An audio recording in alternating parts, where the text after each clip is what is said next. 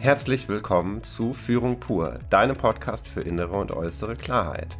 Heute haben wir die dritte Folge von unserem großen Thema Selbstfürsorge. Und bevor wir in die Folge einsteigen, möchte ich erstmal meinen Podcast-Partner Rainer Hofen begrüßen. Hallo Rainer. Hallo Andreas, schöne Grüße nach Bielefeld heute. Schöne Morgen. Grüße nach Eschweiler. Dankeschön. genau, und ich glaube, wir sind beide heute sehr gespannt, neugierig, aufgeregt. Eine ganze Bandbreite an Emotionen kommen da, weil wir heute einen ganz besonderen Gast haben. Als Experte für auch das Thema Selbstfürsorge haben wir heute Holger Kracke zu Gast. Mr. Feelgood wird er auch genannt. Hallo Holger, schön, dass du da bist. Hallo lieber Andreas, hallo lieber Rainer, schön, dass ich da sein darf. Hallo Holger. Ja. Holger, wir machen es immer so, bevor wir loslegen darfst du jetzt auch einmal mitbekommen, was wir uns eigentlich gedacht haben, dich einzuladen als Gast. Und ich finde das immer eine ganz spannende Phase. Rainer, magst du vielleicht mal loslegen? Vielleicht dazu, ähm, Holger kenne ich hauptsächlich, er ist über mich gekommen, aber ich würde gerne erstmal Rainer von dir hören. Was hat dich ja besonders angesprochen in der Recherche zu Holger? Ja, also besonders angesprochen hat mich äh, der Name Mr. Feelgood, der ist ja bekannt in der Branche, das darf ich erstmal so sagen. Also das war mir schon ein Begriff und, und von daher war es für mich natürlich spannend, diese Person auch persönlich kennenzulernen. Und als du, Andreas, erzählt hast, dass du ein Interview mit ihm hattest und dass es auch so ein wundervolles Interview war, ähm, ja, da habe ich direkt gesagt, komm, schreib ihn an, wir laden ihn ein. Ähm, das passt. Und ähm, ich finde es jetzt auch heute nochmal spannend, nachdem wir jetzt zwei Führungskräfte aus Unternehmen hatten, jetzt wirklich nochmal so de, den Beraterblick auch von außen zu haben. Jemand, der viel in auch in verschiedenen Unternehmen ist, das finde ich auch nochmal spannend, ja, und viele verschiedene Führungskräfte kennt, ähm, diesen Blick heute nochmal zu kriegen. Also das ist für mich spannend und ich denke auch für unsere Zuhörer, ja. Hm, auf jeden Fall. Und du hast es gerade schon angesprochen. Ich hatte ja für mich wirklich die besondere Ehre, äh, Holger, dich interviewen zu dürfen über das Magazin Sales Live. Und ich habe schon bei der Recherche gemerkt, holla die Waldfee. Ich brauche richtig viel Zeit, um diesen Menschen überhaupt erstmal im Ganzen irgendwie erfassen zu können. Und es lag nicht daran, weil, weil Holger so ein riesen Portfolio hat und zig Auszeichnungen und so weiter, weil darum geht es doch gar nicht. Ähm, sondern ich habe ihn auch schon in der Recherche als so authentischen und bodenständigen Menschen erlebt, der für mich so einen tiefen Blick auch in sich hineinlässt und diesem Thema auf einer sehr, ich, ich kann es nicht anders sagen, wahrhaftigen Ebene begegnet, wo nicht viel drumherum gelabert wird, sondern was da dann kommt an Inhalten und Input, das hat sowas von Hand und Fuß. Und davon gibt es dann aber so viel. Und da habe ich gemerkt, da brauche ich aber erstmal Zeit, mich da richtig drauf vorzubereiten. Und dann, äh, Holger, hatte ich dich im Interview und es war so ein wundervolles Interview. Ich hatte ganz selten bisher so eine wohlwollende, entspannte und gleichzeitig sehr inspirierende Atmosphäre. Ja. ja also ich, ich sage erstmal ganz lieben Dank. Ich kann, ich kann eigentlich nur noch verlieren oder? Also nach dem, was ihr jetzt zu mir gesagt habt, kann ich fast nur verlieren. Ihr habt eine Erwartungshaltung aufgebaut, die ist schon so irrsinnig groß. Ja, ja, ja, ja. Ich bin sehr gespannt. Ähm, äh, also es tut natürlich gut und es läuft runter wie Öl, sowas mhm. zu hören. Auf der anderen Seite, das ist schon eines der ganz großen Probleme, ähm, eine Erwartungshaltung aufzubauen, die, die, die ihr jetzt gerade zum Beispiel gemacht habt, ist mhm. für viele Menschen fast schon erdrückend. Also ich muss jetzt auch gleich, ich sage auch für mich ja. Ich bin sehr gespannt, wie unser Gespräch laufen wird. Freue mich aber trotzdem sehr, bei euch beiden dabei zu sein. Ja. Ähm, Holger, es ist eine perfekte Überleitung, weil wir sind schon längst im Thema Selbstfürsorge drin. Denn äh, wir hatten kurz in der Vorbesprechung auch schon angefangen zu reden und da kam eigentlich auch schon das Thema. Und ich mir gerade denke, hey, ist das nicht spannend? So eine große Erwartungshaltung, das macht was mit dir. Hui, du musst jetzt erstmal gucken, wie du damit umgehst. Irgendwie viel Druck, vielleicht jetzt auch von außen und vielleicht auch an unsere Zuhörer und Zuhörerinnen. Nein, keine Sorge. Äh, wir versuchen jetzt auch die Erwartungshaltung wieder runterzunehmen. Äh, es wird ein ganz authentisches, entspanntes Gespräch und wir gucken mal, wo es hingeht. Ähm, und ich würde gerne anfangen, Holger, erstmal mit dieser Frage. Was ist denn jetzt für dich persönlich Selbstfürsorge? Ich habe gerade das Gefühl, du hast nämlich schon gerade welche auch betrieben. Ob ich sie gerade betrieben habe, weiß ich noch gar nicht. Ich äh, bin aber der festen Überzeugung, ich habe sie ganz lange in meinem Leben zu wenig betrieben. Denn ähm, Selbstfürsorge bedarf einer, einer ganz wichtigen Voraussetzung. Und das ist für mich das Thema, sich bewusst zu sein. Und ich bin ganz Also ich sage ganz bewusst auch nicht achtsam zu sein, weil, ich, weil dieser Begriff für mich häufig in eine falsche Richtung geht. Vielleicht kommen wir später mal drauf. Aber sich erstmal sich selber bewusst zu sein, sich bewusst zu sein, was, was mich umgibt und wie ich mit diesen Dingen umgehen kann. Und das hatte ich lange Zeit in meinem Leben zu wenig, sondern ich bin, bin wie in meinem Hamsterrad unterwegs gewesen und ich habe eben auch gedacht, ich muss ganz viele, ganz viele Erwartungen erfüllen. Erwartungen, die ich aber ja im Grunde genommen setze. Ich weiß nicht, was jemand anderes von mir erwartet. Das sagt mir die mhm. Person ja gar nicht so. Deswegen ist es immer meine eigene, meine eigene Erwartung oder mein eigener Erwartungsanspruch, den ich versuche zu erfüllen. Und wenn ich dem immer nur hinterherlaufe, mir aber gar nicht so bewusst bin, was mir gut tut, dann glaube ich, haben wir ein ganz großes Problem mit Selbstfürsorge. Und ich habe irgendwann glücklicherweise genau diesen Punkt gefunden, zu sagen, es ist mir relativ egal, was andere Menschen von mir denken, sondern es muss erstmal darum gehen, dass es mir gut geht, weil wenn es mir nicht gut geht, wird es den Menschen um mich herum eben einfach auch nicht richtig gut gehen. Und deswegen Selbstfürsorge ist ein ganz wichtiger Punkt, der braucht aber eben das Thema Bewusstheit. Hm. Also ich kann mir, also mich interessiert jetzt gerade so die Frage, Mr. Feelgood, was tut er denn, dass es ihm gut geht? Und ich denke, das geht vielleicht unseren Zuhörern auch so. Und magst du ein Beispiel erzählen oder wo du so für dich sagst, das tue ich, damit es mir gut geht? Das ist für mich ein ganz dauerhafter Prozess, der aber nicht, also bei mir ist er nicht in dem Bewusstsein, ich muss mir jetzt jeden Tag etwas Gutes tun. Das habe ich nicht. Das mag für viele aber das Entscheidende sein, dass man bestimmte Rituale für sich entdeckt, äh, bei denen ich sage, da nehme ich mir ganz bewusst diese Zeit, um selber zu reflektieren. Das ist beispielsweise etwas, was ich als, als Tipp ganz häufig wiedergebe, wenn, wenn Menschen eine extrem hohe Verausgabungsbereitschaft haben. Das heißt, wenn Menschen unter der Problematik vielleicht leiden, dass sie ihre eigenen Grenzen nicht, äh, ja, sich ihrer Grenzen nicht bewusst sind oder dass sie sich ihrer Grenzen eigentlich schon bewusst sind, sie aber trotzdem verschieben und dann als Ergebnis haben, dass sie ständig auf über 100 Prozent laufen. Mhm. Diesen Menschen gebe ich dann durchaus mal mit, du trag dir doch in deinen Kalender einen Termin ein, alle vier Wochen, alle sechs Wochen, der muss nur circa zehn Minuten dauern, aber du benennst ihn, ich sag mal, als äh, Zeit für mich oder äh, Selbstreflexion oder wie immer das jemand machen möchte, weil es gibt viele, die müssen dann dauerhaft erinnert werden. Das habe ich nicht. Ich glaube, ich habe es anders für mich abgespeichert und gelernt. Ich, ähm, ich war in meinem Leben zweimal, würde ich mal behaupten wollen, äh, sehr kurz vor einer, vor einer Burnout-Thematik, also wirklich vor dem Ausfallen. Und ich habe gelernt in, der, in den letzten zehn Jahren, gut zehn Jahren, eben auf bestimmte Symptome zu achten, auf bestimmte Trigger zu achten. Und ähm, dann ist das für mich eher so ein dauerhafter Prozess, wo es immer wieder kommt, wo ich dann sage, okay, jetzt nehme ich zurück. Ja, dann mache ich natürlich diverse Dinge. Dann äh, mache ich beispielsweise äh, bewusste Atemübungen. Die finde ich für mich halt sehr zielführend. Also das, ist ein großer Bereich.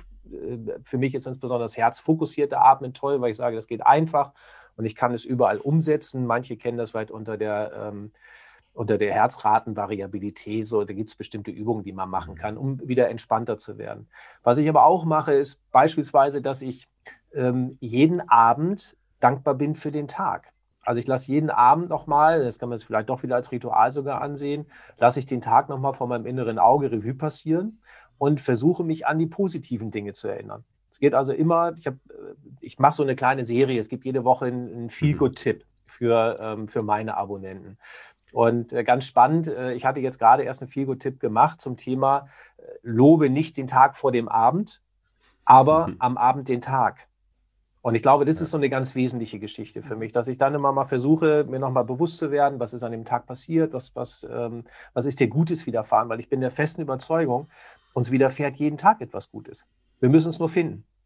Manchmal, das gibt es allerdings auch, dass man abends dann sagt, Gott sei Dank ist dieser Tag vorbei. Hör mal, der, hm. der war es jetzt aber wirklich nicht, den hätte es jetzt wirklich nicht gebraucht in meinem Leben. Hm. Aber deswegen, es sind Kleinigkeiten. Es hat nichts mit, mit großen Dingen zu tun. Ich glaube, je größer wir versuchen, etwas zu machen für uns, desto eher können wir auch scheitern. Es muss in unseren Tagesablauf einfach reinpassen. Hm. Und ich finde, da sprichst du einen ganz wichtigen Punkt an, nämlich, ich stelle mir gerade vor, da ist jemand jetzt, der uns zuhört und denkt, wow, das ist ja toll, ich probiere jetzt mal irgendwas aus und er merkt aber von Tag zu Tag, er hat gar nicht dran gedacht oder es war irgendwie, es war irgendwie die Zeit dafür gar nicht wirklich da oder er hatte gar nicht die Muße wirklich. Das klingt halt so, als bräuchte es irgendwie auch, ich weiß nicht, ob es darum geht, eine Entscheidung zu treffen innerlich oder wie, wie hast du das vielleicht auch erlebt? Du bist ja auch aus einem Setting gekommen, wo du ja auch mit deiner Agentur damals auch relativ viel zu tun hattest. Und wie kam dieser Schritt, rauszukommen aus diesem Hamsterrad, das einen ja so sehr vereinnahmen kann auch? Also diese Bewusstwerdung, dieses kleine Dinge mal auszuprobieren. Hm. Ich möchte eine Sache, bevor ich darauf antworte, eine Sache vorweg noch sagen, weil die hm. mir so hm. wahnsinnig wichtig ist. Wir kamen so über diesen Begriff Mr. Feelgood und Gutfühlen hm. und so. Und das kann so schnell in eine Richtung gehen, aha, es soll mir jetzt also jeden Tag einfach gut gehen. Und es muss immer mein Ziel sein, dass es mir gut geht. Das finde ich überhaupt nicht. Ich bin ein ganz großer Verfechter davon, dass es uns auch schlecht gehen darf, mhm. ja sogar auch immer mal schlecht gehen muss, damit wir, damit wir wirklich auch gut fühlen, ähm, für uns empfinden können. Wenn ich immer so ein, so ein ja, ich sag mal, so eine Linie habe, die eigentlich auf plus 20 läuft und nicht null ist meine Linie, wie soll ich denn da noch drüber hinauskommen? Das ist, ein, das ist schon wieder eine Erwartungshaltung, die wird nicht funktionieren und uns wird das so häufig vorgegaukelt. Es muss dir immer gut gehen und tu was dafür. Quatsch. Sondern es ist ganz wichtig, dass es uns auch einfach mal richtig dreckig geht. Und das sollten wir auch akzeptieren. Das gehört mit dazu.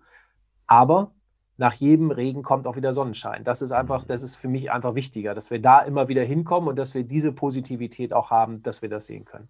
So, das ist mir, das ist mir dafür nochmal wichtig. Und ich habe das selber erlebt. Es ging mir schlecht. Es ging mir richtig schlecht. Bis hin äh, dazu, dass ich mal, da bin ich spazieren gegangen und ich hatte sicherlich auch noch ein falsches Schuhwerk an. Und dann bin ich ausgerutscht und sprichwörtlich in den Dreck gefallen. Hm. Ich habe mit einer hellen Hose und schlechtem Schuhwerk habe ich da gelegen am Straßenrand und habe gedacht, ja super, das jetzt auch noch. Und das war so eine, das war eine Situation, da ging es mir äh, insgesamt relativ mies. Und ich glaube, das war so einer der Punkte, wo ich dann gesagt habe, so geht es nicht weiter. Aber du suhlst dich jetzt ja im Grunde genommen schon im Dreck, im wahrsten Sinne des Wortes. Und so willst du nicht mehr weitermachen. Das muss irgendwie anders gehen. Und ja, ich habe damals Entscheidungen getroffen. Das war, mhm. war ein Zeitpunkt, als ich noch Werbung gemacht habe. Ich hatte eine eigene Werbeagentur. Und ich habe dann für mich die Entscheidung getroffen, das willst du nicht mehr machen. Ich weiß noch nicht, was ich machen möchte, aber ich möchte, dass sich Dinge verändern. Und habe dann mein Leben auch umgekrempelt. Ich habe meine Werbeagentur aufgegeben. Ich habe meinen Mitarbeitern ausreichend Zeit gegeben, dass sie sich einen neuen Job suchen. Die haben alle einen gefunden, bis ich die Agentur zugemacht habe. Dann habe ich eine Zeit lang nichts gemacht, bin dann auf dieses Thema der, der Burnout-Prävention gekommen. Ähm, damals habe ich noch gedacht, das wäre ein Zufall. Heute weiß ich, dass es nicht so war. Und ja, ich glaube, wir müssen ab und an Entscheidungen treffen. Und dann ist es auch eine Entscheidung. Was möchte ich und wo möchte ich gerne hin? Meine letzte große Entscheidung, die ich getroffen habe, das ist äh, circa zwei Jahre her. Da habe ich für mich gesagt, dein Umfeld tut dir hier gerade nicht gut. Ich habe mhm. jahrelang nicht geglaubt an dieses Thema Energieräuber im Umfeld, habe immer gedacht, ach, was erzählen die da, so ein Quatsch. Und dann habe ich es aber selber erlebt. Ein Umfeld, was mich ausgesaugt hat, ein Umfeld, was eher geprägt war von Missgunst, von Neid und so weiter. Und das, das, ich fand das ganz schlimm und habe für mich gesagt, so möchtest du nicht weiterleben. Und habe dann, ähm, ich habe mein Haus verkauft am Niederrhein. Ich habe für mich die Entscheidung getroffen, ich möchte äh, mehr Zeit an meinem Sehnsuchtsort verbringen. Das ist Gran Canaria. Mhm. Gut, da kam dann jetzt die Pandemie noch mit dazwischen und hat erstmal gesagt, lass mal erstmal Gran Canaria, aber es, es bleibt mein Ziel. Und ich habe zu dem Zeitpunkt eben auch wieder bewusst Dinge verändert und ich glaube, ja, ähm, auch Selbstfürsorge ist, ist viel Entscheidungen für sich zu treffen, manchmal auch unangenehme Entscheidungen für sich zu treffen, aber Entscheidungen, die, die unser Leben so positiv beeinflussen können. Das macht immer Angst, das darf man nicht vergessen. Es macht immer Angst, ins Ungewisse zu gehen aber es kann einem so wahnsinnig viel bringen, weil wollen wir, wir haben so wahnsinnig wenig Zeit auf dieser Erde und wollen wir das so verbringen, dass wir uns immer im, im Gleichen bewegen oder und dann, wenn wir uns da wohlfühlen, finde ich das ganz wunderbar. Wir müssen uns nicht alle verändern. Ähm, aber wenn es mir dann doch nicht so richtig gut geht, dann eine Entscheidung zu treffen, da könnte noch was, da könnte was Schöneres auf mich warten, finde ich total gut. Mhm. Okay, also das, das finde ich sehr beeindruckend, wie du das nochmal erzählst, was du selber so auch für Phasen durch und erlebt hast und Entscheidungen getroffen hast. Ich denke mal, das hilft dir ja auch in deiner heutigen Arbeit mit Führungskräften, dass du da auch authentisch und Dinge gut nachvollziehen kannst. Deshalb würde ich mal gerne nochmal auch den Schwenk jetzt machen von, von deiner persönlichen Fürsorge zur Selbstfürsorge nochmal ins Unternehmen und die Frage ist einfach, ähm, denk mal, du hast ja mit vielen Führungskräften Kontakt, mit vielen verschiedenen Unternehmen auch. Ähm, wie erlebst du das so in deinem Blick von außen, diese Führungskräfte? Also eben auch dieses Thema Erwartungshaltung ist hoch. Das war sowas, was ich auch gut kenne aus meiner Arbeit, dass ich das auch sehr oft erlebe. ne, dass die eigene und manchmal auch, aber auch die von außen, die Erwartungshaltung hochgeht. Und da die Frage nochmal, wie ist da dein Blick, deine Wahrnehmung?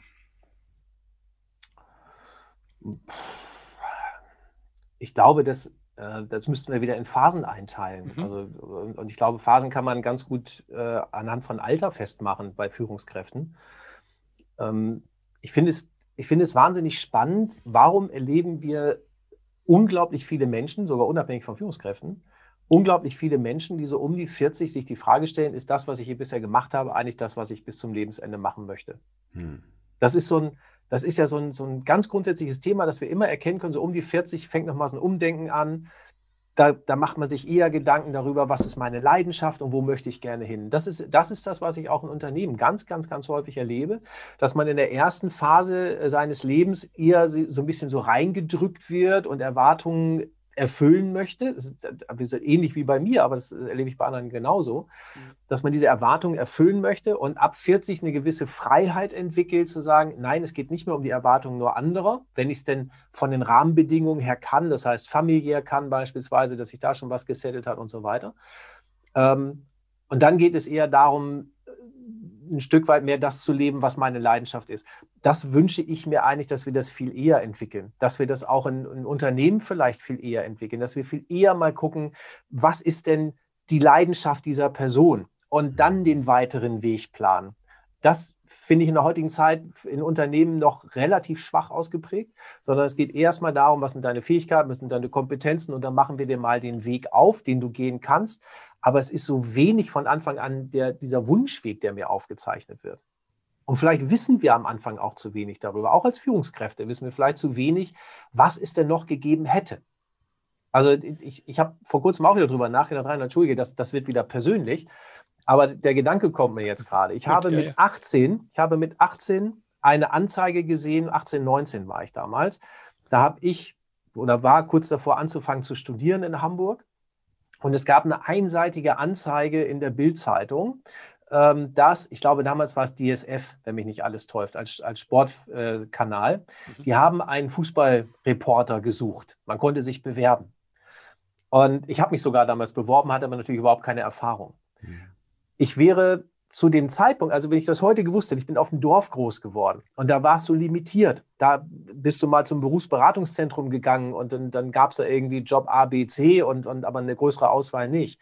Und ich habe letztens noch darüber nachgedacht, wie schade das ist. Ich hätte so, ein, so eine große, große Lust gehabt, als äh, Moderator zum Beispiel tätig zu sein, vielleicht sogar äh, Richtung Fernsehen zu gehen. Aber das war einfach, diesen Weg hat man mir nie aufgezeichnet. Der war mir einfach nicht bewusst. Und wenn man, wenn man das in jungen Jahren mehr fördern würde, glaube ich, dass wir eine deutlich größere Zufriedenheit hinbekommen ähm, mit dem, was wir im tagtäglichen machen. Jetzt kann man sagen, ja, ist schön und gut, aber die meisten Leute stecken doch jetzt in dem, was sie gerade machen. Richtig. Ja. Und ich möchte bitte auch nicht jeden dazu animieren, dass er jetzt seinen Job hinschmeißt und morgen was anderes macht, weil das finde ich finde ich furchtbar. Das ist ja häufig das, was wir heute so erleben von den, von den Motivationsrednern. Ähm, hol das Beste aus dir raus, da ist noch viel mehr, was auf dich wartet und, und, und. Ähm, Quatsch. Wenn du glücklich bist mit deinem Leben, wenn du besser noch, wenn du zufrieden bist, weil Zufriedenheit eine ganz andere Tiefe hat, dann mach doch bitte genau das, was du jetzt machst. Dann sei doch, dann sei doch gerne zufrieden. Es ist doch eine der großartigsten Geschichten, wenn ich sagen kann, ich habe eine tolle Familie, ich habe einen tollen Freundeskreis, ich habe einen Job, der mich ausfüllt. Aber wenn dem nicht so ist, dann bin ich der Überzeugung, dann gehe deiner Leidenschaft nach. Dann gucke, was möglich ist, im Rahmen deiner Möglichkeiten. Jetzt nicht irgendwie von heute auf morgen das ganze mhm. Leben umkrempeln. Ich glaube, das muss gar nicht sein. Mhm. Ähm, weil das finde ich immer, und das ist das, was ich zunehmend erlebe, auch bei ganz vielen Menschen, dieses Bewusstsein, was irgendwann kommt, wir leben nur einmal und das Leben ist so mhm. verdammt kurz. Mhm. So. Ja, ich glaube, den spannendsten Punkt, den ich jetzt da auch, ich glaube, das war damals bei uns im Interview auch schon ein ganz großes Thema, dieses Motto, du merkst irgendwie, es passt gerade etwas nicht und anstatt jetzt irgendwie alles hinzuschmeißen und äh, sich ins nächste Abenteuer zu stürzen, was wahrscheinlich unrealistisch ist, eher zu gucken, wie könnte jetzt der eigene Weg sein, raus aus der Situation, in der es gerade ist. Und ich glaube, was dafür helfen könnte, ist vielleicht auch jetzt für die Führungskräfte, die, die zuhören und die sich fragen, wie mache ich das jetzt da, wo ich jetzt gerade stecke, dass wir mal darüber sprechen, welche Stolpersteine stecken vielleicht auch oder siehst du auch in Unternehmen, die zum Beispiel Führungskräften und ihren Mitarbeitern in, die, in den Weg gelegt werden, wenn es um das Thema Selbstfürsorge, wenn es darum geht, seine Leidenschaft zu leben. Damit man als Führungskraft vielleicht ein bisschen mehr weiß, wo man besonders achten sollte, bei welchen Schritten. Das ist jetzt, also ist natürlich jetzt sehr weit gefasst. Also was, was ja. kann mir in einem Unternehmen an Stolpersteinen passieren? Ich glaube, der größte Stolperstein sind wir immer selbst. Das ist, ähm, also es kann auf der einen Seite, kann es natürlich sein, dass die Kultur überhaupt nicht zu mir passt, die im Unternehmen gelebt wird. Das habe ich mir in der Regel vorher ausgesucht. Mhm. Da bin ich ja da hingegangen. Also da ist, da hält sich mein, da hält sich mein Mitgefühl dann letztendlich auch in Grenzen. Wenn ich sage, äh, es ist, es ist nicht die Kultur, in der ich arbeiten möchte, naja, dann kann ich auch woanders gucken, ob ich woanders einen Job finde. Das, da, da muss man sich ja nichts vormachen. Ähm, häufig ist irgendwann diese, diese Handlungsfähigkeit, diese Handlungskompetenz, diese Problemlösekompetenz bei vielen Menschen nicht mehr so ausgeprägt, sondern man ergibt sich dann häufig in seinem, äh, ja, in seinem Leid, sage ich mal. Und das, das, mhm. das fände ich dann schade. Aber das, das ist eine Sache. Die andere Sache, und die finde ich doch viel wichtiger, ist, ich bin der Überzeugung, ich brauche ein, ich brauche ein gesundes Selbstwertgefühl, ein gesundes Selbstbewusstsein um die Dinge von meiner Seite heraus zu verändern. Und da, ich glaube, da brauchst du eine gewisse Stärke, zu sagen, nee, ich, ich erfülle nicht nur die Konventionen, die, die dieses Unternehmen bisher gehabt hat, sondern ich traue mich mal aus meinem Haus heraus und sage, äh, damit es mir gut tut, brauche ich das und das. Und das fände ich, das fände ich, wenn, dieser, wenn diese Diskussion angestoßen wird, im Unternehmen, und die kann ich, die kann ich als Führungskraft ja erstmal nicht zwingend nach oben anstoßen, sondern vielleicht erstmal nach unten anstoßen. Dass ich das mit meinen, dass ich das mit meinen Mitarbeitern und Mitarbeiterinnen äh, mal bespreche. Mhm. Was bräuchtet ihr denn, damit es euch hier bei mir besser geht? Und wenn ich das gemacht habe, kann ich es mal nach oben hin äh, präsentieren und sagen, so, das, das ähm, habe ich jetzt mit meinen Mitarbeitern mal erarbeitet, weil es mir wichtig ist, wie es meinen Mitarbeitern geht. Übrigens würde ich mir auch wünschen, dass wir das Ganze auch mal machen. Weil ich glaube, dass es unserem Unternehmen gut tut und jedem einzelnen Mitarbeiter von uns gut tut. Aber das ist so ein, also ist erstmal ein Schritt, wo ich nicht eine Forderung stelle, sondern wo ich erstmal sage, ich habe schon etwas gemacht, ich habe etwas in Gang gebracht aber was vielleicht auch im Unternehmen bisher noch gar nicht so gelebt worden ist. Das fände ich eine ganz wichtige Geschichte, wenn wir mal in so eine Richtung gehen. Dafür braucht es aber, dafür braucht es einen gewissen Mut, das zu machen. Denn wenn ich sage, in diesem Unternehmen wurde das bisher nie gemacht, ja, aber einer muss anfangen. Hm. Und warum soll ich nicht die Person sein, die anfängt? Ja, also ich glaube, das ist ein ganz wichtiger Begriff, der, der kam mir gerade auch, als du das so erzählt, dass das Thema Mut, ja. ja, also dass Führungskräfte sich auch intern mehr trauen und auch eher in eine aktive Rolle gehen. Das finde ich schon ähm, auch ein wichtiger Impuls nochmal, den du da jetzt an, auch ansprichst, ja.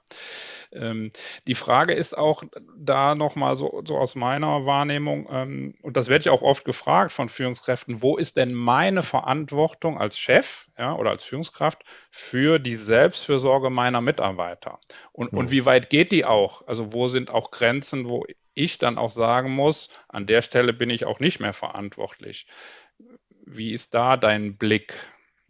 Da habe ich einen sehr deutlichen Blick. Also ich bin der festen Überzeugung, dass Selbstfürsorge in die Verantwortlichkeit des Mitarbeiters selber gehört. Mhm. Also einen ganz großen Punkt. Da sind wir leider heute in einer Phase, wo das immer mehr abgegeben wird, wo diese Verantwortung gerne Richtung Führungskraft abgegeben wird.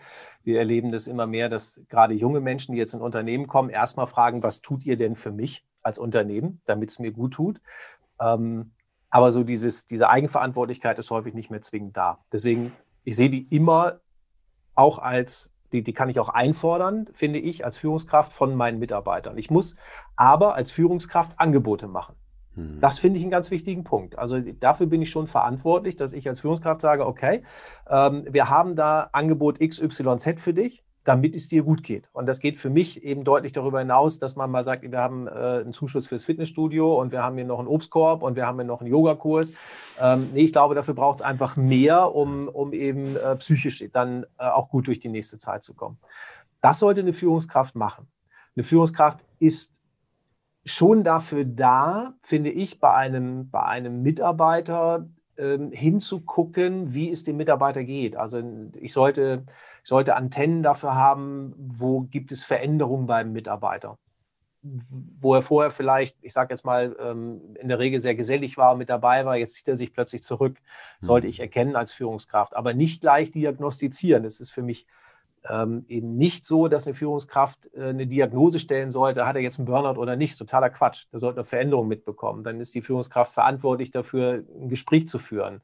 Darauf kann ich eine Führungskraft vorbereiten. Das sind Führungskräfte heute in der Regel nicht. Das Schlimmste ist, wenn ein Mitarbeiter sagt, mir geht es nicht gut. Also da, da, stehen ja viele da und sagen, ups, das war jetzt die falsche Antwort. Da mhm. habe ich jetzt keinen Plan äh, in der Tasche, wie mache ich jetzt weiter.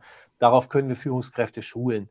Ähm, also Deswegen, Führungskraft hat schon Aufgaben im Bezug des Mitarbeiters, ist auch mitverantwortlich, aber du hast es eben so schön gesagt, Rainer, innerhalb von engen Grenzen, wie es denn meinen Mitarbeitern geht. Ich bin nicht dafür komplett da, meine Mitarbeiter zu bespaßen und den weiß nicht, jeden, jeden Tag das Bällebad irgendwie hinzulegen, das, glaube ich, geht völlig an der Realität vorbei. Kann eine Führungskraft heutzutage auch nicht leisten. Wer wieder so ein, so ein Anspruchsdenken und eine Erwartungshaltung, die kann keiner erfüllen.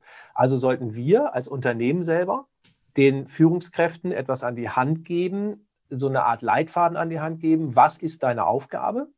Das ist für mich im Wesentlichen hingucken, das ist Unterstützungsmöglichkeiten anbieten, das ist ähm, so im Alltäglichen natürlich hat es viel mit dem Thema Handlungsspielräume zu tun, Vertrauen zu tun, Wertschätzung zu tun, wie kann ich die meinen Mitarbeitern geben. Und auf der anderen Seite dann aber eben auch ganz klar zu sagen, hier sind deine Grenzen und da darfst du auch von deinen Mitarbeitern das und das erwarten. Mhm. Mhm. Ich würde da gerne noch mal eine andere Perspektive noch mit reinbringen, die ich bei dir, glaube ich, auch rausgehört habe, Holger, nämlich was ich so spannend finde, da geht es auch, glaube ich, noch mal so ein bisschen um die Unternehmenskultur. Wenn ich als Führungskraft meinen Mitarbeitern die Verantwortung auch gebe, für sich selbst zu sorgen. Und Selbstfürsorge auch darin besteht, Grenzen für sich zu setzen und darauf zu achten. Dann heißt das aber ja auch, dass ich als Führungskraft dann auch damit rechnen muss, dass mal meine Mitarbeiter Nein sagen, oder? Ja, dürfen sie doch auch. Das ist die große Frage ich habe jetzt nicht ganz so viele Erfahrungen in Unternehmen wie Rainer, aber wenn ich alleine zum Beispiel an meine, meine Zeit als Lehrer denke und äh, auch eine Schule hat einen Schulleiter, da gab es das oft nicht. Natürlich sollten die Lehrer gut für sich sorgen, aber wehe, da wurde widersprochen, da gab es dann Ärger. Also da gab es diese Diskrepanz zwischen, sorgt bitte für euch, aber ich will kein Nein von euch hören. Ja, dann ist es eine Frage der Kultur, hm. finde ich mal, die du, die du da erfahren hast. Also ich, ich will ja nicht, das kann doch gar nicht meine Idee sein als Führungskraft, dass ich äh, rein willfährige Menschen um mich herum habe, ähm, die nur das tun, was ich möchte. Wie soll denn da Entwicklung stattfinden? Ja. Das kann es ja gar nicht sein, sondern mhm. ähm, natürlich muss es eine gewisse Reibung geben, natürlich muss es auch äh, irgendwo mal etwas geben, wo man sagt, da sind wir uns nicht, da sind wir uns nicht äh, ähm, einig, finde ich total normal. Das ist aber ein Nein, ist ja nochmal zu unterscheiden. Ist es ein Nein, dass sich jemand jetzt einfach nur strikt weigert und stur ist? Also so mhm. ein stures, dickköpfiges Nein?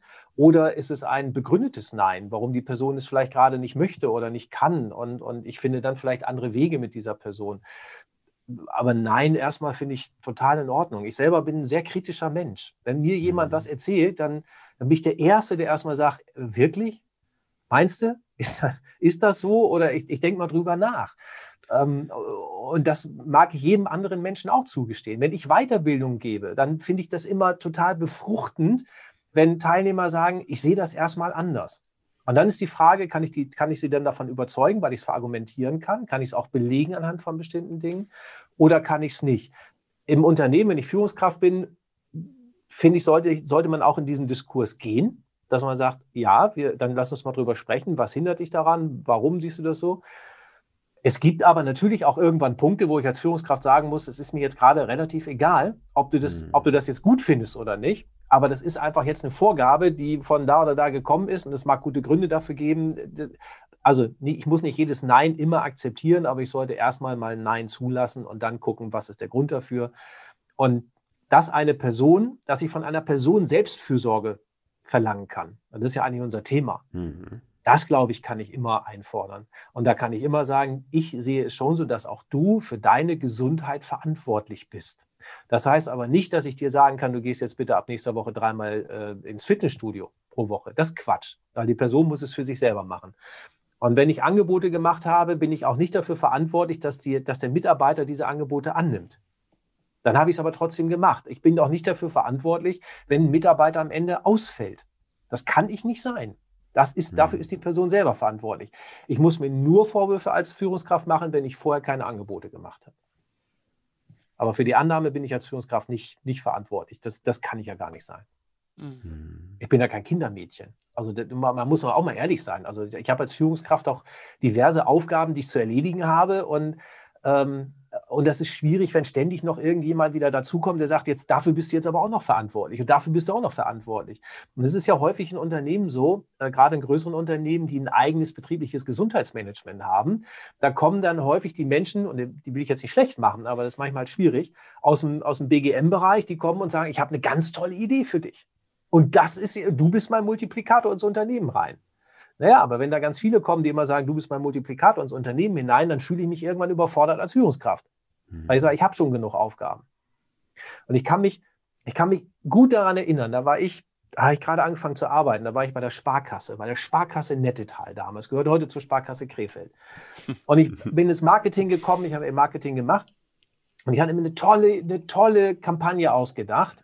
Und das gab es damals ja nicht. Also das war äh, Marketingabteilung, die wir hießen noch Reklame, also so wurden wir betitelt als Reklameabteilung, die äh, dafür zuständig waren, dass die Plakate für einen Knackstag rechtzeitig draußen liegen und so solche Geschichten äh, waren da wichtig. Und jetzt kam ich und hatte mir eine, eine Maßnahme überlegt, wo es um Prämiensparverträge ging, um eine Steigern des Verkaufes, Verkaufes von Losen und so weiter. Und ich kam in den größten Marktbereich dieser, dieser Sparkasse damals. Und da, da hat so ein Marktleiter echt noch eine, der hat eine gewisse Machtposition gehabt. So, und ich kam rein und ich sage, boah, ich habe eine tolle Idee. Und ich glaube, das habe ich noch nicht mal gesagt, sondern als er mich gesehen hat, hat er gesagt, was hast denn du für einen Scheiß dabei? So, das war die allererste Aussage. Ich kannte den vorher noch gar nicht großartig.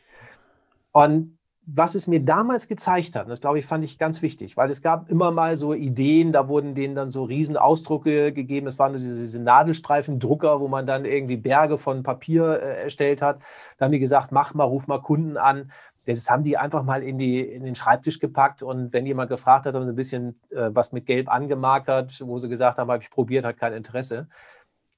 Wenn du etwas willst, das ein eine Führungskraft Dinge umsetzt oder das Mitarbeiter etwas umsetzen, dann musst du es ihnen mundgerecht präsentieren und du musst es ihnen möglichst einfach machen und den Prozess vereinfachen. Das ist das, was ich von damals mitgenommen habe. Und das ist auch das, was ich heute sage. Wenn ich äh, aus dem betrieblichen Gesundheitsmanagement etwas machen möchte zum Thema Selbstfürsorge ins, ins Unternehmen hinein, dann darf das für keinen einen echten Mehraufwand darstellen, sondern da muss es mundgerecht sein und es muss einfach umzusetzen sein für die Person. Und daran scheitern, glaube ich, heute ganz viele Dinge, auch so zum Thema ähm, Selbstfürsorge, weil machen wir uns nichts vor, ich bin Führungskraft, ja, aber ich bin ja auch in der Regel, bin ich auch in einer Twitter-Position, weil ich habe in der Regel auch noch eine Führungskraft über mir, bin also mhm. auch wieder geführter Mensch. Also ich ja. glaube, das, das kenne ich auch sehr gut. Ich war ja selber auch Führungskraft, auch in, in einem äh, Finanzdienstleistungskonzern, auch im Vertrieb, ja. Und ich kriegte auch oft die Botschaft, ähm, also ich hatte mein Büro in Duisburg und ja, du bist Multiplikator. Und ähm, ich glaube, das geht vielen Führungskräften so. Da wäre nochmal so die Frage, so wie, also ich kann ja auch nicht gegen alles, was aus dem Unternehmen, teilweise vom Vorstand ja auch dann kommt, ja. Ähm, Nein sagen. Also wo, wo ist da so ähm, ja, die Grenze oder, oder wie kann ich mich positionieren als Führungskraft? Das ist, glaube ich, vielleicht für viele Führungskräfte auch spannend. Tja, und wenn ich da immer eine, ähm, eine einfache Antwort dafür hätte, dann würde ich wahrscheinlich viel Geld dafür bekommen.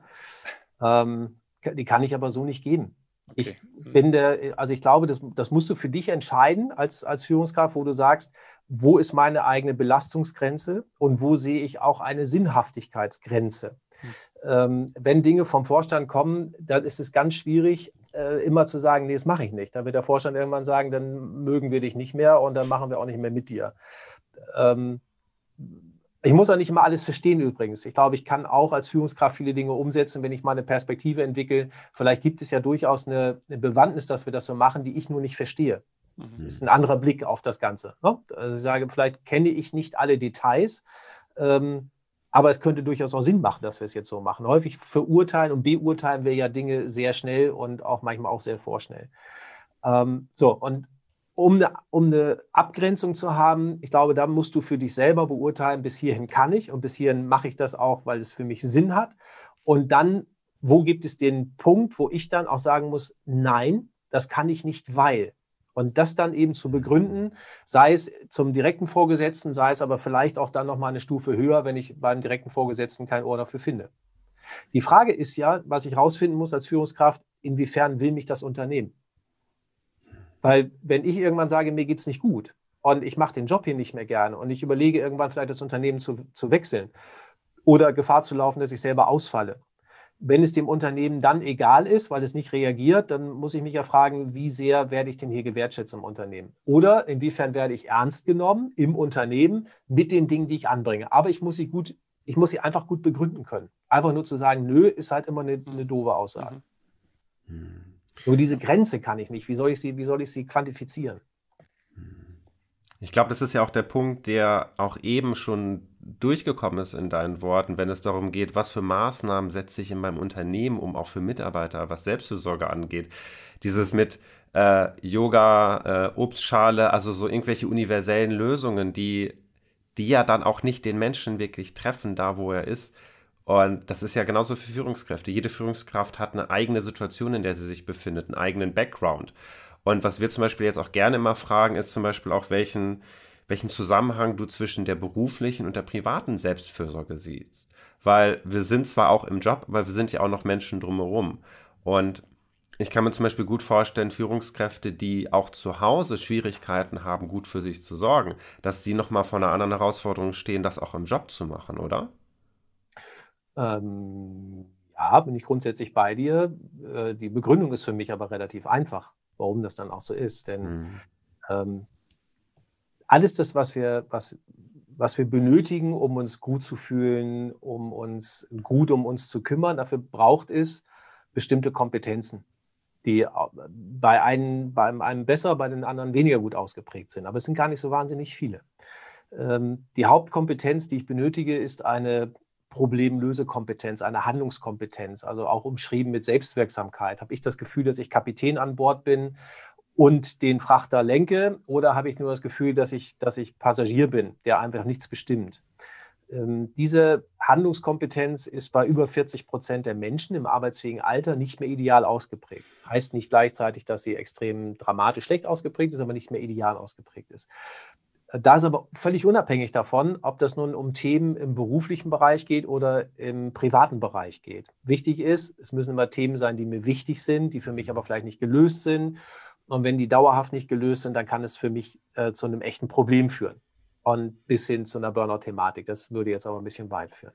Mhm. So, das ist eine ganz wichtige Kompetenz. Dann haben wir eine, eine kognitive Stresskompetenz, die, die bei uns gut ausgeprägt sein sollte. Das heißt, ähm, sind es meine Gedanken, die mir ein zu viel an Stress bereiten? Weil häufig ist es ja gar nicht die real existente ähm, Situation, in der ich Stress empfinde, sondern einfach nur ein Gedanke an etwas schon ausreichend. Das triggert mich in einer extremen Art und Weise.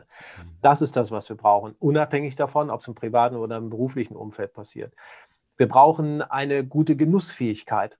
Die geht leider auch vielen Menschen verloren. Oder zumindest sehen wir das bei allen Menschen, die in Richtung eines Erschöpfungssyndroms gehen oder auch Burnout. Äh, ich nenne es nur lieber Erschöpfungssyndrom, weil das das eher beschreibt, was diese Menschen dann fühlen. Ähm, also diese Genussfähigkeit ist, ist ganz wichtig, dass wir das fühlen können, wenn mir schöne Dinge passieren. Und wenn ich irgendwo hingehe, geht auf dem Weg verloren. Äh, was wir brauchen, ist zum Beispiel eine gute soziale Netzwerkkompetenz. Heißt, ähm, ich brauche einen gewissen Schutzfaktor in meinem sozialen Umfeld, in dem ich mich aufgehoben fühle, wenn ich mal, wenn ich mal Unterstützung benötige. Sondern da gibt es noch so ein paar Dinge mehr, die einfach wichtig sind. Deswegen ist das vollkommen egal, ob das im beruflichen oder im privaten Kontext passiert.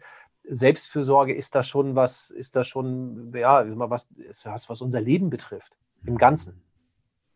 Immer. Hm. Also ich habe noch mal so ähm, eine Frage. Also wir merken ja gerade, es ist sehr individuell und es ist auch sehr persönlich. Das, das ist, glaube ich, auch gut und wichtig, das noch Rainer, mal. Rainer, darf ich dich kurz unterbrechen dabei, weil du gerade sagst, es ist so individuell, nicht, dass du einen Gedanken verlierst. Aber ähm, das Steigern der Kompetenzen in diesem Bereich, das kann ich bei jedem Menschen machen. Das ist etwas, wofür, wofür ich absolut brenne, dass wir das eigentlich jeder machen sollten. Dass wir jeder, ich, ich nenne das immer wie bei bei kleinen Kindern, da packen wir auf die Zähne äh, so eine Versiegelung drauf. Ja, das ist so eine, damit die Backenzähne länger halten. Und mhm. so eine Versiegelung können wir auch uns geben gegen das Thema Stress. Das ist absolut machbar. Und dafür braucht es aber nicht viel. Also so individuell jemand es für sich anwenden muss, weil er sagt, bei mir ist das oder das besser oder schlechter ausgeprägt. Das ist überhaupt keine Frage. Aber diesen Schutzmantel, den können wir uns und sollten wir uns alle geben. Übrigens nicht nur Führungskräfte, sondern auch Mitarbeiter. Für mich ist das so wie, weißt du, wir, wir bringen unser Auto jährlich in die, in die Werkstatt und lassen das Auto dann warten, weil, oh Mensch, wenn jetzt doch, das Öl muss ich aber einmal im Jahr wechseln, sonst ist nicht mehr gut. Und was machen wir denn für uns selbst? Da machen wir leider relativ wenig. Aber wir können mit ganz, ganz einfachen Mitteln, und das ist weder teuer noch sonst irgendetwas, wir können einmal diesen Schutz auftragen quasi zum Thema Stress. Und da brauchen wir einmal im Jahr nur zu gucken, ist die Versiegelung noch ganz? Oder ist da ein bisschen was abgeplatzt? Da brauche ich aber noch ein bisschen was überzupinseln an Lack. Aber ich brauche nicht das ganze, nicht das ganze Auto wieder neu zu lackieren. Mhm. Also wir können mit ganz, ganz einfachen Mitteln können wir dem entgegenwirken. Und ich bin der festen Überzeugung, da sind wir jetzt ein bisschen bei, geht über Selbstfürsorge hinaus, weil es geht ja viel um das Thema, irgendwann auszufallen. Ich bin der festen Überzeugung, wir können 80 Prozent aller Ausfälle, die es momentan gibt, wo Menschen einfach sagen, ich kann nicht mehr, können wir verhindern mit einer einfachen, aber frühzeitig beginnenden Prävention. Das finde ich ganz wichtig. Jetzt bin ich dir ins Wort gefallen, das tut mir leid, ja. aber das ist, das ist so ein, wie ihr merkt, das ist so ein Punkt, der da, äh, ah, der ist, der ist für mich so leidenschaftlich, weil er ist für mich so wichtig und ich finde, der wird so wenig berücksichtigt ja. heutzutage. Das, das erlebe schön. ich übrigens auch, erlebe ich auch in vielen Unternehmen, leider. Ähm, das ist für mich etwas, wo ich sage, als Führungskraft, mach es doch deinen Mitarbeitern als Angebot und nutze es auch für dich selber. Das finde ich einen ganz wichtigen Punkt. Ähm, aber viele Menschen in Unternehmen wissen das eben gar nicht. Und ich erlebe auch in vielen Unternehmen, Personalabteilungen zum Beispiel, die dann sagen, ja, das ist ein tolles Angebot und, und viele durften es dann bei mir auch mal ausprobieren. Ähm, was mache ich da eigentlich und wie ist so ein, so ein Stresstest und wie läuft so ein Gespräch darauf? Und, und dann heißt es, ja, wir können ja mal gucken, wenn es denn mal Leuten nicht gut geht, mhm. dass wir es denen dann anbieten. Und dann sage ich, da habt ihr doch den falschen Zeitpunkt gewählt. Fangt doch an bei gesunden Menschen und nicht, nicht schon, wenn die Leute ausgefallen sind. Deswegen äh, geht, kochen da meine Emotionen immer leicht hoch. Ein ganz klein bisschen. ja, ist richtig. Ja, es ist ja. ja schön, dass wir das auch, deine Leidenschaft auch dafür erleben und unsere Zuhörer das auch. Das finde ich auch sehr wertvoll. Ich will das jetzt auch, vielleicht sagst du noch einen Satz ähm, für mich und auch für die Zuhörer. Was ist ein Stressdiagnosetest? und was bringt mir der? Vielleicht so in ein, zwei kurzen mhm. Sätzen, wenn man ja. das kann. Ich weiß nicht. Äh, ich dachte, das kann man. Ich bin ja ein großer Freund davon, nicht Dinge selber zu entwickeln, sondern mit Sachen zu arbeiten, die es im Markt schon gibt und mhm. die, ähm, die sehr gut evaluiert sind. Also ich bin ein Freund davon, mir quasi die besten Dinge aus Konzepten rauszusuchen und das irgendwann wieder zusammenzufügen als Best-of. Das ist so meine Art des Arbeitens. Ähm, und dieser Stressdiagnostiktest, mit dem ich arbeite, den gibt es auch schon seit 30 Jahren, ähm, nennt sich arbeitsbezogenes Verhaltens- und Erlebnismuster. Und der ist unter anderem empfohlen von der Bundesanstalt für Arbeitsschutz und Arbeitsmedizin im Bereich der Prävention, also der Burnout-Prävention. Dieser Test ermittelt das individuelle Risiko, innerhalb der nächsten zwölf Monate an einem Burnout zu erkranken. Und dieser Test zeigt mir auf, wo oder welche Kompetenzen, die wir brauchen, um gesund zu bleiben, wo ich vorhin schon einige angesprochen habe, welche Kompetenzen sind in welcher Form ausgeprägt? Das heißt, sollte ich daran arbeiten oder an welchem muss ich nicht arbeiten? Und der große Vorteil ist, also A, ich erkenne mein Risiko und B, ich erkenne genau die Punkte, an denen ich arbeiten sollte. Ich habe also nicht so ein nicht so einen gesamten Blumenstrauß oder Wald, vor dem ich stehe, ähm, äh, mit Dingen, die, wo man auch was machen könnte, mhm. sondern ich kann eben ganz gezielt sagen, hier auf, äh, ich sage mal immer ein Schachbrettmuster, auf A1 ist dein Thema, aber nicht auf äh, C6 zum Beispiel. Da brauchst du gar nicht erst hinzugucken. Und das macht es für mich so, es macht es für mich wahnsinnig machtvoll als Instrument, denn ich kann sehr frühzeitig erkennen, dass jemand auf dem falschen Weg ist. Ich kann auf der anderen Seite aber auch erkennen, hat jemand gut an sich gearbeitet und ich kann sehr genau und gezielt an bestimmten Dingen arbeiten. Und das Faszinierende, wie ich finde, ist, Ich mache das ja mit, mit vielen Menschen und auch mit vielen Menschen über diverse Jahre mittlerweile und kann aus meiner eigenen Erfahrung heraus sagen, über, selbst über vier, fünf Jahre hinaus habe ich bei 93 Prozent der Menschen, die den Test dann regelmäßig machen, eine positive Entwicklung über diese Jahre. Und das finde ich, find ich phänomenal. Also und, ich kann es halt, halt nur jedem empfehlen. Aber wenn ich es empfehle, wichtig ist auch, dieses Testinstrument muss man wirklich lesen können, muss man wirklich auswerten können. Und da trennt sich, glaube ich, die Spreu vom Weizen. Ja. ja.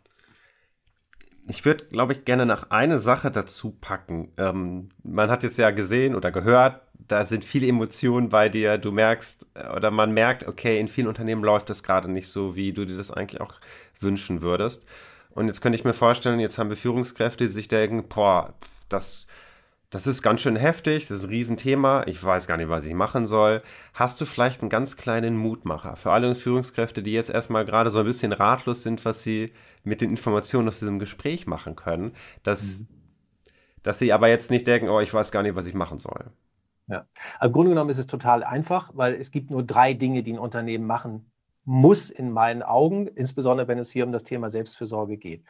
Ähm, und jetzt mal unabhängig von, da gibt es vielleicht schon Angebote wie den Obstkorb oder äh, mhm. von mir aus auch den Yogakurs, gesunder Rücken. Ich weiß nicht, bieten Unternehmen in der Regel schon einiges an. Aber wenn wir über, heute über das Thema Selbstfürsorge sprechen, gibt es für mich, für ein Unternehmen drei Dinge, die es anbieten sollte und durchführen sollte. Das ist einmal das Thema der psychischen Gefährdungsbeurteilung. Ist eine, in der Regel eine Mitarbeiterbefragung, ähm, guckt sich das Unternehmen in der Regel als Ganzes an. Ich kann noch auf einzelne Bereiche runterbrechen, je nachdem, wie groß sie sind, aber es guckt sich das Unternehmen als Ganzes an. Was können wir eigentlich tun und sollten wir tun, damit es unseren Mitarbeitern besser geht? Hat aber viel mit dem Thema Gutfühlen zu tun, jetzt wenig mit dem Thema Burnout zum Beispiel. Also es ist eine Sache. Das mache ich durch eine Mitarbeiterbefragung und anschließende Mitarbeiterworkshops, um Mitarbeiter einzubinden. Das Zweite was ein Unternehmen anbieten sollte für die Führungskräfte, ist das Thema gesund führen. Das sind in der Regel eintägige Seminare.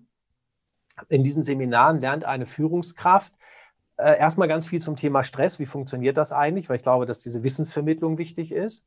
Sie lernt, ähm, über was sprechen wir eigentlich, wenn wir über psychische Gesundheit sprechen. Also, was sind so psychische Störungen? Die Führungskraft lernt, ähm, was sind meine Grenzen und meine Aufgaben als Führungskraft? Finde ich mal einen wahnsinnigen, wahnsinnig wichtigen Bereich, dass man nachher weiß, aha, das soll ich machen, das brauche ich aber nicht zu machen. Und das ist, was ich auch mal wieder erlebe in meinen Seminaren, das ist so ein, so ein Durchatmen, wo die Führungskräfte dann sagen, ja, das kann ich, das kriege ich jetzt auch hin, das ist auch keine Mehrbelastung für mich. So, und wir sprechen an dem Tag darüber, was kann ich grundsätzlich als Führungskraft machen, damit es meinen Mitarbeitern gut geht, wie gesagt, zu so Themen wie Wertschätzung, Informationsverhalten, äh, Feedbackverhalten und so weiter. Und wie führe ich ein Gespräch, wenn jemand sagt, mir geht es nicht gut, was ja auch wahnsinnig wichtig ist. Ja. So, und die, die dritte Geschichte, die ich als Unternehmen machen sollte und auch als Führungskraft meinen Mitarbeitern anbieten sollte, ist eben das Thema der individuellen Prävention. Das heißt, was kann ich für mich tun, damit ich gesund bleibe? Äh, da sprechen wir eben auch von, von Grundlagen zum Thema Stress. Da sprechen wir, welche Arten gibt es von Stress, wie kann ich dem begegnen. Da sprechen wir dann eben auch von diesem Stressdiagnostiktest, der immer Teil äh, dieses Angebotes dann mit ist. Aber es sind drei Dinge, die zu machen sind. Ähm, wer Lust hat, kann sich auch eben auch gerne an mich wenden. Äh, ich weiß nicht, ob ihr die, die, die Daten dann auch nochmal weitergebt bei euch im Podcast. Ja, das äh, kommt nachher dann in die Show Notes rein. Genau. Ja, so, also von daher, da wird man das finden. Ähm, das ist ein Kurzkonzept, was ich dann auch verschicken kann, äh, gerne an die, ähm, an die Interessenten. Es ist nicht viel, was man machen muss. Man muss es nur einfach mal machen. Das ist, finde ich, eine ganz wichtige Geschichte. Am Anfang denkt man ganz häufig, oh, ist das viel und kann ich das alles? Ist totaler Quatsch. Das sind drei ganz, ganz einfache Sachen für ein Unternehmen. Das ist budgetär, ist das jetzt irgendwie keine große, ähm, keine große Strecke, die man da zu gehen hat. Und dann können wir es schaffen, dass sich die Menschen halt einfach viel, viel, viel wohler im Unternehmen führen. Und das führt ja am Ende auch dazu, dass ich eine deutlich höhere Produktivität im Unternehmen habe. Und wir, wir wissen aus wahnsinnig vielen Studien, was jeder eingesetzte Euro, nämlich am Ende wieder an Return on Investment bringt in diesen Bereichen bei einer guten Prävention, nämlich äh, zwischen jedem eingesetzten Euro und je nach Programm bis zu 10 Euro an Return on Investment. Das ist echt gut eingesetztes Geld. Ja, sehr gut. Vielen Dank nochmal für diesen Mutmacher-Tipp, nenne ich es mal. Ähm, ich gucke mal, wir schließen unseren Podcast ähm, ab mit finalen Satzergänzungen. Das heißt, wir haben drei Sätze vorbereitet und du beendest äh, die Sätze, die wir beginnen. Das mache ich in meinem Podcast auch, das ist total spannend. Also jetzt gehe ich in die andere Richtung, aber ich probiere es. Okay, ja. Genau. Das übrigens auch dazu, wir haben natürlich auch Best-of genutzt. Ne? Wir haben auch geguckt aus anderen Podcasts, was gefällt uns am besten, was sind gute Sachen am Ende eines Podcasts. Und das machen wir jetzt auch. So soll es sein. Genau. Prima. Also der erste Satz heißt, Führung ist für mich. Äh, das ständige Managen von Enttäuschung. Beruflicher. Soll ich es auch erklären oder ähm, nur den Satz beenden? Ich kann es ganz kurz, ich kann es ganz kurz erläutern. Warum? Ähm, du musst dir immer dessen bewusst sein als Führungskraft, dass egal was du machst, es wird immer Menschen geben, denen du damit nicht gerecht wirst. Das ist ein ganz einfaches Beispiel. Am Ende des Jahres gibt vielleicht eine Prämie, eine Prämienauszahlung für die, für die Mitarbeiter und zahl jedem 10.000 Euro. Da wird es immer Menschen geben, die sagen, das hat die Person X oder Y aber nicht verdient weil die hat ja viel weniger gemacht als ich. Also eigentlich hätten wir es anders verteilen müssen. Es ist vollkommen egal, was du machst. Schenk jedem Menschen in Deutschland 20 Euro und da werden wieder diverse Leute werden sagen, nee, das ist es aber nicht. Deswegen sei dir dessen bewusst, egal was du machst, du wirst es nie allen Leuten recht machen. Okay. Ja. Zweiter Satz. Beruflicher Erfolg ist für mich äh, heute das machen zu dürfen, was mich tief erfüllt. Okay, und der dritte ist, deutsche Unternehmen werden in Zukunft ähm, viel mehr in den Verbleib und die Gesundheit der eigenen Mitarbeiter investieren müssen. Wundervoll. Dankeschön. Haben wir ja ganz kurz und knapp hinbekommen, würde ich sagen. Ähm, Rainer, ich würde auch gerne an dich nochmal. Hast du Abschlussworte zu unserer Sitzung, unserer Folge heute? Das machen wir auch in der Regel am Ende einmal kurz resümieren. Ja, ich fand, äh, erstmal fand ich es sehr beeindruckend, diese Leidenschaft zu erleben, jetzt auch hier ähm, im Podcast. Das, das fand ich ganz toll und ich nehme auch noch so mal mit, ähm, du hast, der Holger hat an, Holger, du hast eben zu mir mal gesagt, jetzt wird wieder persönlich, Rainer. Ich glaube, aber das ist es auch, es ist sehr persönlich und du hast zum Beispiel auch ein Thema angesprochen, was, was mich persönlich beschäftigt. Du hast erzählt, dass du mal weggezogen bist und das ist ein Thema, was mich auch sehr beschäftigt. Ähm, ich aber auch nicht umgesetzt habe. Ne? Aber es beschäftigt mich auch schon länger. Und, und das fand ich jetzt auch für mich nochmal so spannend. Und es zeigt äh, einfach, wie, wie sehr individuell und wie sehr persönlich dieses Thema Selbstfürsorge auch ist. Also danke auch nochmal für diesen Impuls, sage ich da ganz nochmal ganz persönlich von mir auch. Hm. Sehr gerne, danke. Was für mich am meisten hängen geblieben ist, finde ich deine Klarheit und wie du es vorlebst, was du eben gesagt hast mit, du bist ein sehr kritischer, denkender Mensch und alles, was dann nicht herankommt, lässt du erstmal kurz sacken und überlegst dir dann, was du damit anfangen möchtest. Und ich fand das heute auch, wie du auf unsere Fragen reagiert hast, anders und ungewöhnlicher als die anderen Gäste, die wir hatten, wo ich richtig gemerkt habe, okay, einmal kurz innehalten und dann gucken, was du mit der Frage machst. Und ich fand das richtig, richtig gut, weil das auch einfach nochmal zeigt, wie wichtig es ist, seine eigene Meinung zu kennen und sich da auch dafür einstehen zu können. Und da möchte ich sagen, Dankeschön, Holger. Sehr, sehr gerne. Dankeschön. Genau. Ja, und dann am Ende, wie jeder Folge, weißt du ja auch, lieber Zuhörer, liebe Zuhörerin, wir sind sehr interessiert daran, wie ist deine Erfahrung mit dem Thema Selbstfürsorge? Kannst du was anfangen mit dem, was Holger jetzt erzählt hat in der Folge? Hast du mehr Interesse bekommen, den nächsten großen Schritt zu machen? Dann schreib uns gerne, sowohl Rainer als auch mir. Wir sind auf ganz vielen gängigen Plattformen unterwegs. Das findest du auch alles in der Show Note. Und dann freuen wir uns natürlich total, wenn du auf der Plattform, wo du gerade bist, eine Rezension da lässt, diese Folge, den ganzen Podcast teilst, damit einfach mehr Führungskräfte, Mitarbeiter, Unternehmen von diesen wichtigen Themen mitbekommen. Vor allem, wenn man auch merkt, was für eine Leidenschaft bei Holger dahinter steckt, dass jetzt endlich mal was passiert und geändert werden sollte. Und dafür sind wir ja auch. Und deswegen machen wir diesen Podcast. Das heißt, es ist eine Wertschätzung für uns und es hilft vor allem auch einfach ganz vielen anderen. Also gerne liken, kommentieren und weiterverbreiten. Und dann kann ich nur noch sagen an dieser Stelle, Holger, Rainer, vielen Dank für dieses wundervolle Gespräch heute. Dankeschön. Dank. Und dann sehen oder beziehungsweise hören wir uns in der nächsten Folge von Führung pur, deinem Podcast für innere und äußere Klarheit. Macht's gut.